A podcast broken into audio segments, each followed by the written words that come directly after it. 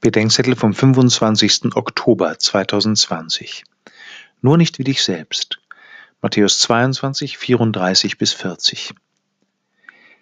Wir sollen, sagt Jesus, unsere Nächsten lieben wie uns selbst. Aber mal ganz ehrlich, freut ihr euch darüber, von euren Nächsten so geliebt zu werden, wie die sich selbst lieben? Ich weiß nicht recht.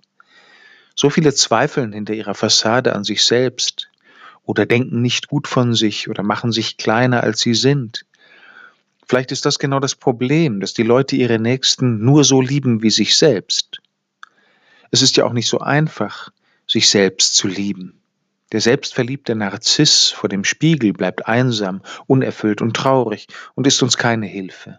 Nein, wir lernen uns gut zu sein, wo jemand gut zu uns ist. Wir lernen uns anzunehmen, wo jemand uns annimmt. Aber vollkommene Annahme und Güte finden wir beieinander nicht. Nur Gott kann vollkommen lieben. Deshalb geht dem Gebot der Nächstenliebe das Gebot der Gottesliebe voraus.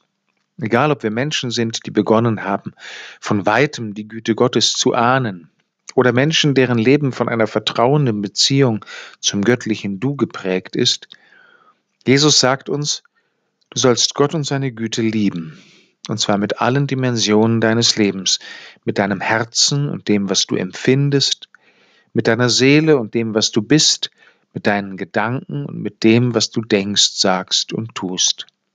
Zu dieser Liebe gehört auch, Gottes Ja zu mir anzunehmen.